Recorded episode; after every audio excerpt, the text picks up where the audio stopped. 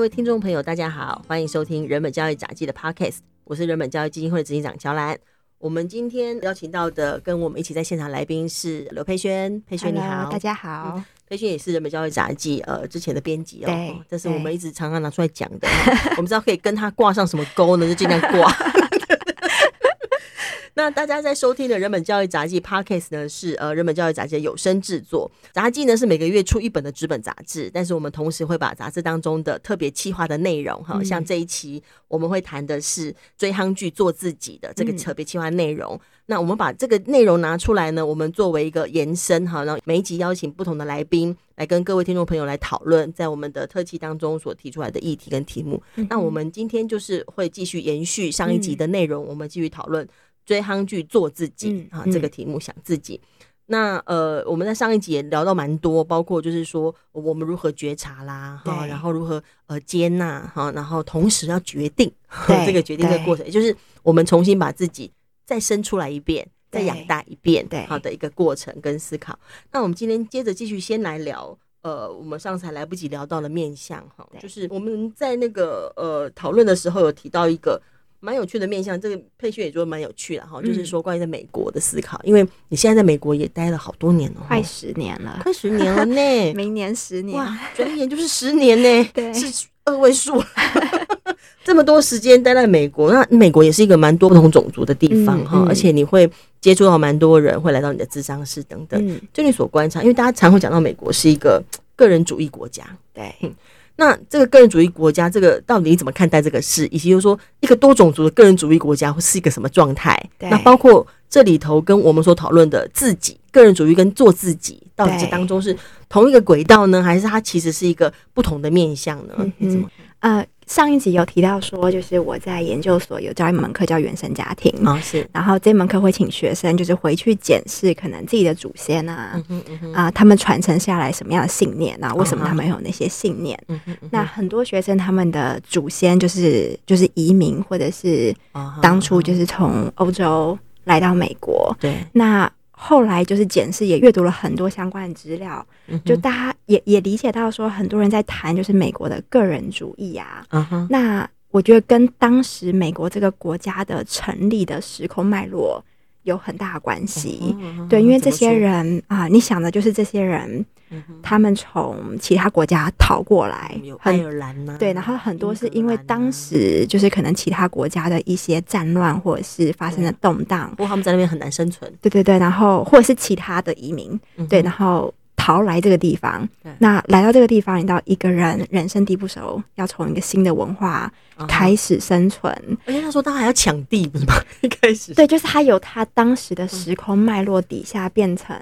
可能大家就是。很需要顾自己，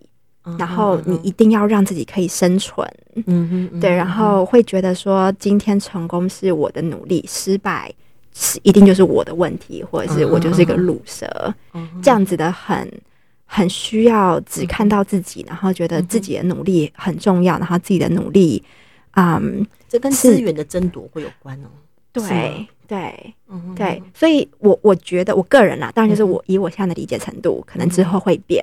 我个人觉得，就是很多美国的个人主义是有那个生存焦虑底下在。比如说，我住西雅图，西雅图虽然是一个大城市，然后房租也都很贵，但是我平常走在路上，就是会有非常多无家可归者。那当然，就是那个城市是非常容易，可能你就无家可归，因为。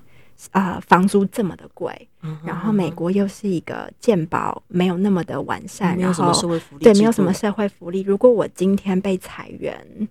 我可能就会变成无家可归的人了。如果我没有家人可以让我依靠，朋友，如果你看美国这么大，我家人可能又是在很远很远的地方，嗯、然后我可能某些因素没办法回去，就我可能就没有地方住。如果我缴不出房租，所以他们每一天对许多人就是看到可能。这一些没什么资源或是比较不幸的人，嗯、就是不断的在提醒他们自己说：“你一定要很努力，不要变成他们这样。”对，不要变成这样，因为如果你一旦有什么疏失，你可能下场就是这个样子。所以我的我有印象有个讨论在提到说，美国的福要要不要弄福利制度，或者要不要、嗯、呃让无无业游民有补助啊等等。其实有蛮多人反对，哎，他就觉得凭什么他可以拿？补助等等。对，我觉得很多人的心态就就是回到个人主义嘛，嗯，因为他们会觉得说今天成功是因为我努力，嗯，那失败就是他们的问题。所以如果我们用这样子很个人主义的心态去看待游民，当然这些人会觉得说。那他们变成游民是他们的问题，嗯哼，可是这样子我们就看不到整个社会资源环境底下一个人，是会变成什么样子？就是某些社会的游戏规则或它的制度，会让有些人就容易成为在这里头被筛选掉的人。对，尤其在美国又有这么多种族歧视，然后跟种族相关的的资源的不不不平等，对对，有太多因素会影响。可是个人主义。告诉你说，成功就是你努力，你失败就是你有问题。对对，所以当他们看到这些游民或者是其他就是可能社经地位比较中低阶层人，他们当然会觉得说，那就是他们不努力。所以这样的个人主义可能不见得是呃可以谈到所谓的理解自己、觉察自己或做自己，反倒是比较跟你说的生存焦虑有关，或者是说他其实有某部分也跟我们在讨论题目想自己也会有关联。呃，我觉得他就是一个他们传承下来的信念。哦，对，就就像我们台湾的信念，嗯、像刚刚提到那些学历啊、成就啊、嗯、工作啊，那他们的信念就是你不能展现脆弱，哦、然后你一定要很努力，哇塞，你一定要怎么样？就是就是可能是他们西部的精神，他们传承下来的信念。我之前读一本书，我觉得很有意思，他是一位啊创伤治疗师，嗯、然后他那本书叫做《My Grandmother's Hand》，然后他讲的就是怎么样。呃，种族的创伤怎么样在世代间传递下来？是，嗯，然后它里面讲了一句话，我觉得很重要。他说，啊、呃，当创伤失去了脉络，就是 context 这个东西不见了，嗯啊、呃，当创伤失去了脉络，在一个人身上叫做 personality，嗯，叫做人格。在创伤失去脉络是什么意思？好，譬如说，就是现在假设，假设就是今天可能。嗯，um, 一个人他移民到美国，嗯哼，然后他刚移民到美国的时候，他可能是因为本来国家的动乱，然后让他来这边，然后他也不太会讲英文，嗯哼，然后他可能所学也没有办法在这个新的国家被发展出来，嗯、然后他需要做很低阶的工作，嗯，然后他的英文他又不太敢讲，因为每次有口音可能就会被歧视、被取笑等等，嗯、所以他学会了啊、呃，我不能展现任何情绪，因为我展现情绪，我可能就会被。被取笑，我可能会被歧视等等，然后我要非常非常努力，我完全不可以休息。这是他。好，想象一下，当他今天如果有小孩，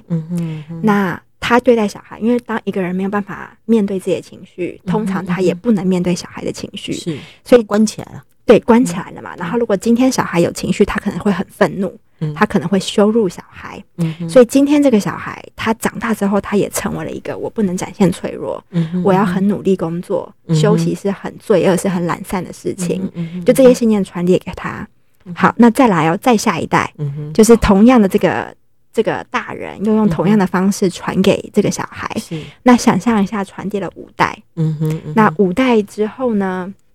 他们拥有同样的信念，嗯、可是那个时空背景已经不一样了。对。就是不再是那样的社会，不再是那样子的社会环境，可是他们同样期待这样的信念，嗯，所以当时第一代的人的创伤，嗯，这些信念传在了第五代，嗯，但是那个时空脉络，那个 context 已经不见了，对对对，所以当今天这个人。嗯，你就会说，诶，他怎么这么不不愿意展现脆弱？他怎么这么没有情绪？他怎么这么的麻痹？嗯哼，然后他怎么一直工作，完全不不敢休息？嗯哼，就是如果今天创伤在失去脉络的创伤在一个人身上，叫做大家就会说，哦，他的性格就是这样，他的个性就是这样。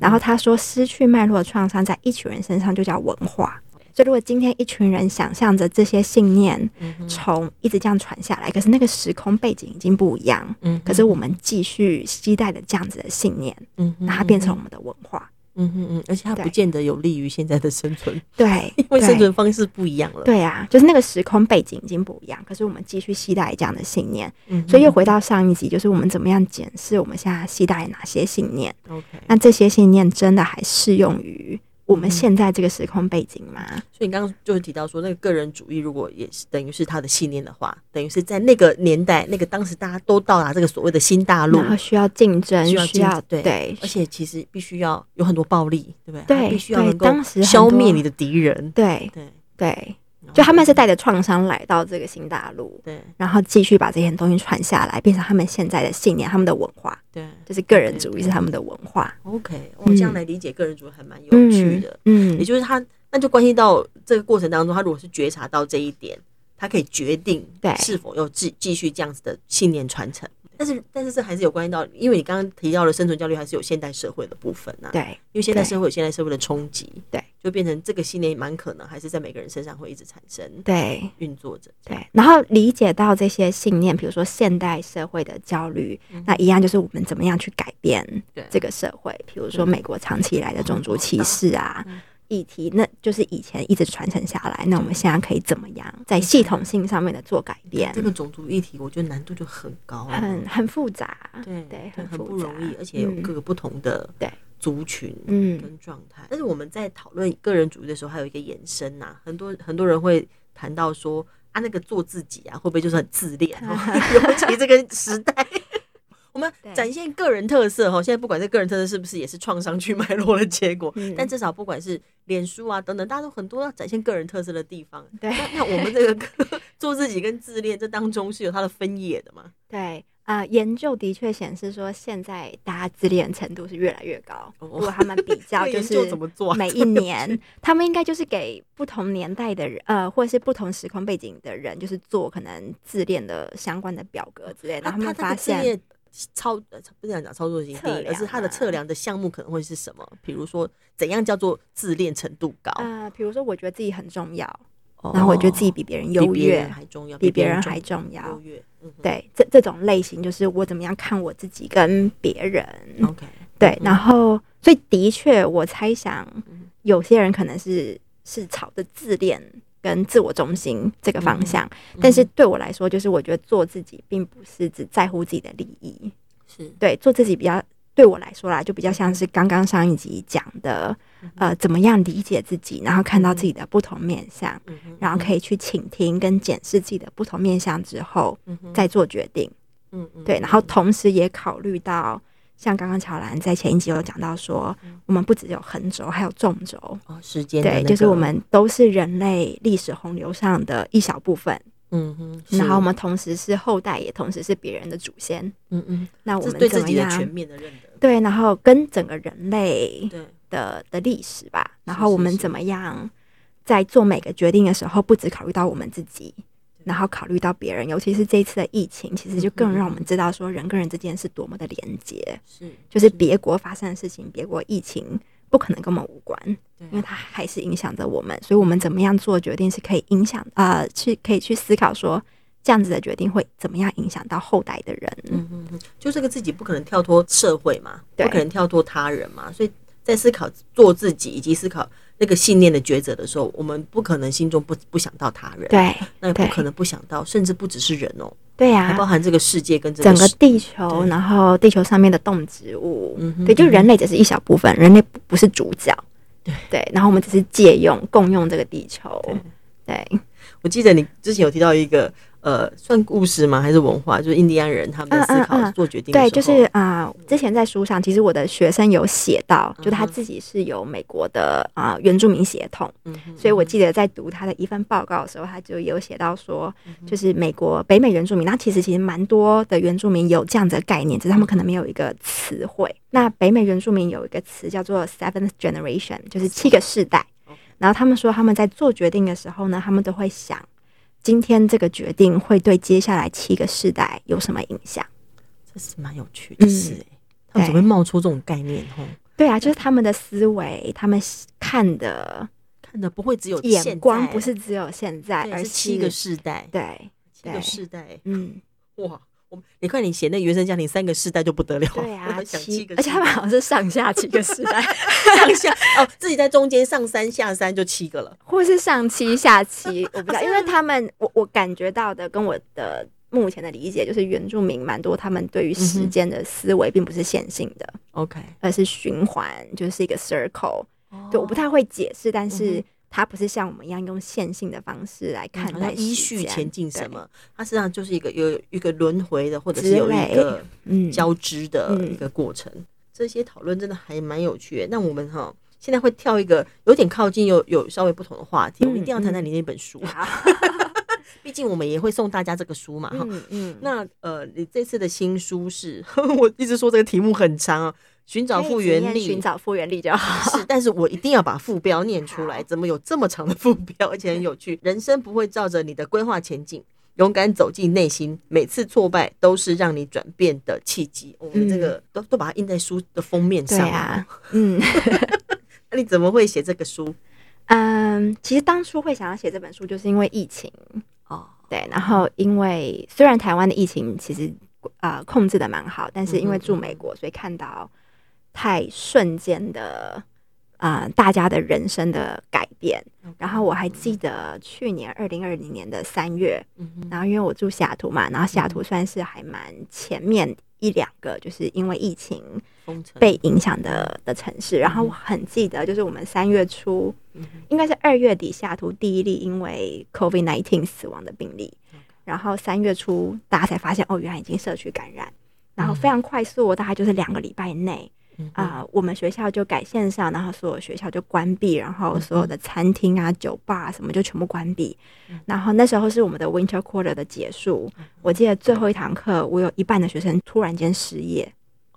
然后他们，因为他们很多是、哦、有在工作，对对，我学生蛮多都是在工作，然后回来上课，嗯哼，一半失业，而且是很突然，然后很多就是小企业就倒闭，好惊人呢，是非常非常突然的，一件事情，等于三二月两个礼拜就突然间，然后记得那时候就是每一天都不知道接下来会发生什么事情，就是那个资讯是非常的动荡，嗯，对，然后所以就是看到说哇。嗯，我们从来没有想过会发生这样子的事情。这是这是全球、全世界、全人类一个好大的事情。对，虽然虽然 Bill Gates 在好几年前就说会有一场很大的 pandemic，但是没有人注意到，没有人在听他讲话。对呀，对对，但是对大家说是非常非常冲击的嘛。对，而且那你看一。半的人失业，这好活生生的，对好明显。其实我就看着学生，然后他们每一个上来就是愁眉苦脸，然后他们很多就是可能家人改变太大了，对，然后家人，然后经济状况嘛，然后家人可能年纪又比较长，他们又很担心，所以有太多就是恐惧跟面对未知。嗯、所以其实这本书很想要谈，因为其实人生不会照着我们规划的前进嘛，就虽然我们都很希望这样子，但是这些在学校都没有教。是学校都没有教我们在人生当中原来会遇到这么多挫败。如果以台湾的学校还会说，你只要按照这条路走就会这样子，一切很光明。对，可是这不是对，不可能会这样子，不可能的，不可能。对，但是我们没有学过经历挫败的时候该怎么做，然后经历这些挫折跟情绪的时候该怎么做。所以也是因为这个疫情，然后自己有一些反思，然后写这本书。但是你的切入点是寻找复原力，哎，嗯，也不是说啊，让我们来安抚内心吧，或者什么，是寻找复原力。啊。当时其实是听到，就是美国的社工系教授 Brene Brown，他在二零二零年的六月的时候，嗯的一个影片，那其实应该是五月，因为五月是他们的毕业典礼，所以这个线上的毕业典礼致辞，它的标题叫做啊，Get back up and begin again，就是站起来，再一次重新开始。那这一位就是 Brene Brown，他其实是一个非常非常世界有名的一位学者啊、作家等等。但他其实讲到他自己的经历，比如说他大学、高中毕业，刚刚念大学的时候，因为家里发生一些事情，所以他就辍学了。然后辍学之后呢，他其实去做过清洁工，他去当过 bartender，他去做过各种可能台湾社会会觉得很很对对对低阶层的工作，对对对对，然后。他也讲到，比如说他博邦刚念完的时候，他写了一本书，可是到处投稿，没有出版社要帮他出这本书。嗯、就他就说，他的人生的韵律就是不断的跌倒，然后再重新站起来，然后再跌倒，再站起来。嗯、那我就想想，这个哇，跌倒之后可以重新站起来，其实这就是复原力。啊哈，就复原力就是当我们今天遇到逆境的时候，我们怎么样从逆境中弹回？嗯哼，然后怎么样应变的能力？嗯、所以当时才会以就是。复原力这个概念，嗯，就是我们现在可能集体都有的各种不同的跌倒，对，我们是可以站起来再来一次，重新开始，然后或者发现我们本来计划的人生行不通了，对，那我们能不能够拥有一点弹性，嗯，然后去想想看其他的可能性。你在那个书的序里头，嗯，应该也是引 Brown 的他的一个语言哈，就是一个人有多勇敢，来自于他多么意识到自己的脆弱。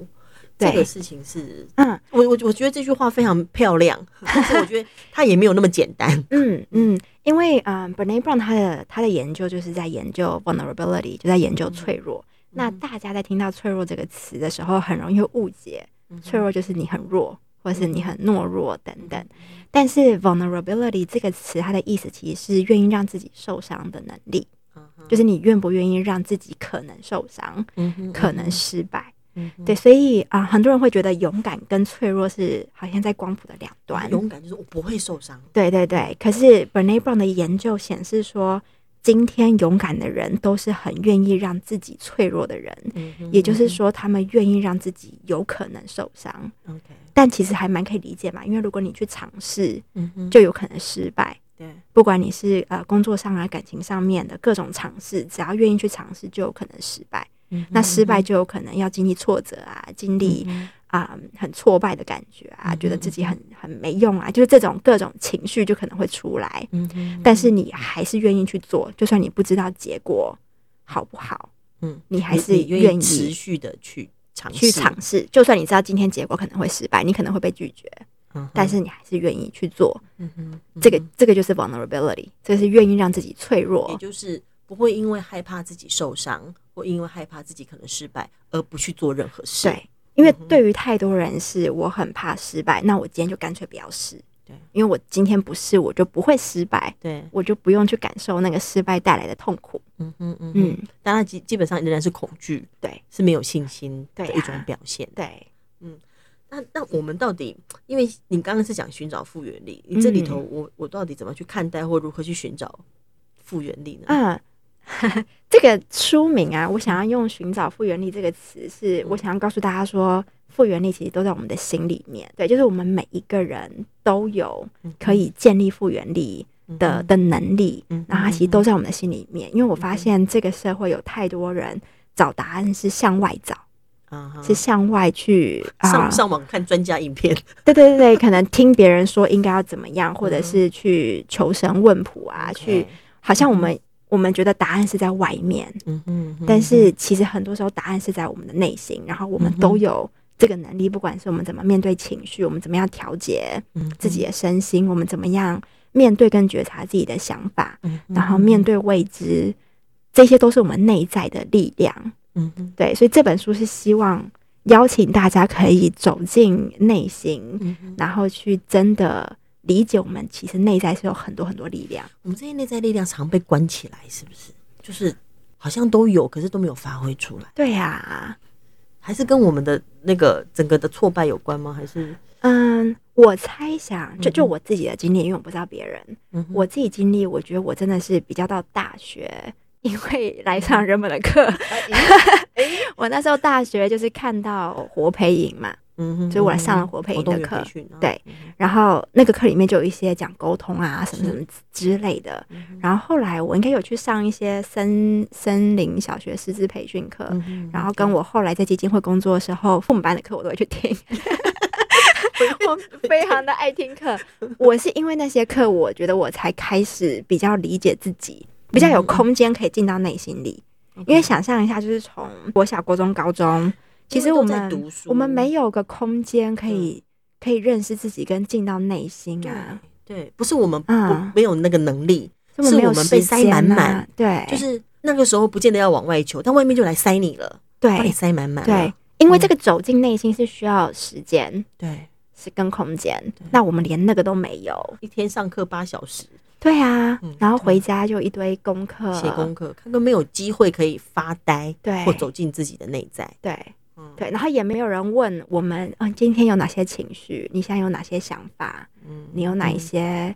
呃渴望？你有哪一些东西对你重要？就是好像没有人问，在我们成长过程当中问这些东西。那当然，我们就渐渐的越离越远，我们离自己的内心很远。嗯嗯，对。然后我觉得自己幸运的是，大学开始接触基金会，开始有这些课程，然后跟后来去念智商，让我开始有机会去认识我自己。对，如果没有这些，我也不知道我现在会是什么样子。嗯嗯，所以是要邀请大家愿意走进自己的内心，对，嗯，去体会跟去寻找那个力量，对，去认识自己，去认识自己。对，因为这整个疫情的。的发展其实虽然现在看起来有在可控了哈，嗯，可在可控当中也有很多不可控，就是你就哎偶尔又爆出一个什么又如何的，对，所以说不定这整个疫情也确实是让我们去思考这个世界的复原力的一个可能性。嗯那你刚刚有提到说你有去听父母班的课啊，你自己本身也是父母班的讲师啊，现在对有一阵子哈，那对父母来说，他的内在复原力，你有没有什么看法可以提供？很多父母都觉得自己很被小孩给打败。对对，我当然因为我自己不是父母，所以我可能讲的会比较局限。嗯、但因为身为一个咨商师，我能邀请大家就是回到自己身上。嗯哼，对，然后尤其是伴侣跟小孩，他们是最能够激起你内心很多很不安，嗯、然后需要你处理的议题的部分。对，对，就是伴侣跟小孩，嗯，他们是非常好的契机啦，就是帮助你认识 自己的契机，所以可以邀请大家，是每一次你觉得你被惹怒了，嗯哼，去想一下是什么东西，那个底下是什么，就那个生气底下是什么，而且不要光只是想说是他惹我生气，因为如果归因到他，就来不及再想了。对，就是为什么今天他做这个行为，我会这么生气？嗯，这个生气底下有多少是？他今天这个行为，嗯有多少是来自过去可能累积下来的情绪，或是哪些是从童年我遭遇过的事情累积下来，就是怎么样更自我了解，嗯然后用每一次你可能被伴侣或者是小孩激怒啊，或者他们做了哪些行为，让你有各种情绪，都是一个很好的自我理解的契机。真的，真的，我觉得哈。像我我们自己带小孩，或者是像森林浴啊这样带孩子，我觉得孩子你跟孩子相处会促使你常常要去想你自己的状态，跟理解自己。对，我常常觉得说带小孩或者是谈恋爱，就是伴侣的关系，对，是最能够让我们去面对自己一个不为自己所知的一面，因为它最触发你很多不安全感。对，嗯，就会那个那那个会引起我们很多情绪，对，可以去往里头继续慢慢想。那当我们可以慢慢理清、慢慢理清，我们会慢慢的发展出我们的复原力出来，因为就在内在里头。对啊，对。其实那要点就是越越靠近自己越可以啦。对啊，然后越让自己安定。嗯哼，对，因为很多我猜想很多父母会很焦虑，我该怎么样对孩子？嗯哼，然后要去学习，然后阅读各种专家说的话。对，但是如果我们可以回到自己，就是我就让我自己可以稳定安定。嗯哼，其实身边的人就会跟着稳定安定。嗯，希望大家都愿意试试看。嗯，因为很多时候我们会刚刚就提到一个要点，就是说不是要外求，而是内求。那我们很多时候是外求，如果他不要这样动来动去，我就不会生气啦。如果他可以准时去睡觉，我也就不会生气啦。对，这个状况，我们仍然是把所有的主动权放到别人手上去，对，而不是我们自己掌握。对，但是我们只能为自己的情绪跟行为负责，就是我们人没有办法真的强迫别人做改变，就是每个人的改变都只能来自他自己的内心跟内在。所以，我们回到为自己负责，就是他今天做的那件事情。当然，我有情绪是很正常的。嗯，那我怎么样为我自己的行为负责？比如说，我怎么样去觉察我自己的情绪，然后觉察到这个情绪之后，我想要做出哪些行为？嗯这是我可以自己负责跟掌控的。嗯，太好了，很高兴佩轩今天可以跟我们聊这个。呃，包括我们聊到做自己，聊到个人主义，聊到了印第安人做决定想七个世代哈的这个时间纵流的思考，还包括这个内在的复原力，我们如何与自己越来越靠近，与内在靠近，而不是外求的我们的内在的心理的力量的那种勇敢。嗯，那还是一样要拜托佩轩，我们这个节目一样要有个彩蛋，OK，来提供给大家。好，也就是说，呃，佩轩会出一个题目，而且可以。呃，有有所就是也会告诉大家，呃，答案是什么。然后我们不是要考什么试，那最主要是呃，愿意加入这个活动的朋友呢，你就可以呃私讯到我们的脸书粉丝页私讯给我们，嗯、那我们会抽三位听众朋友会送佩轩这个寻找复原力的书。那请佩轩。OK，那这一集呢要谈要邀请大家做的事情是到基金会的网站上面，然后去做一个我不打小孩的立约。哦吼然后我记得我第一次签那个立约就是在我大二的时候上活培营，嗯、他们那时候有发单子，然后让我们签签那个立约，然后就送了《爱的手册》那本书。嗯、对，所以我想邀请大家在听的听众们，可以上人本教育基金会的网站，嗯，我们会把链接贴在那个 podcast 的贴文对，然后去填那个立约。乔然，你要介绍一下那个立约？我这个立约的内容呢是与孩子立约。嗯，呃，我作为一个成年人，啊、呃，愿意立这个约。这个约的内容是我不依赖打骂。不依赖体罚，对，那不以打骂为正当，对，而且不会默许他人伤害儿童，对。那这个这个约文立了，最主要是我们跟自己立啊，嗯，最主要是我自己做一个决定，对，我们决定传递什么信念嘛，哈，决定传递一个什么新的文化，就是这个文化是我们采取用其他的方式来面对人生，或面对亲子，或面对跟孩子之间互动的发生的问题跟状态，而不复制我们过去习惯的某一些方式，包括体罚，对。所以不管你有没有小孩，都可以立约，因为就是一个我们怎么样跟自己立约来对待下一代。嗯哼，对，所以邀请大家就是上网立约之后呢，把最后立约的那个界面，嗯，把那个画面给呃截图出来，截图之后呢，嗯、呃，传到人本教育基金会的粉丝页上面，然后还要再加上“寻找复原力”这五个字，对，这样才是通关密语。对。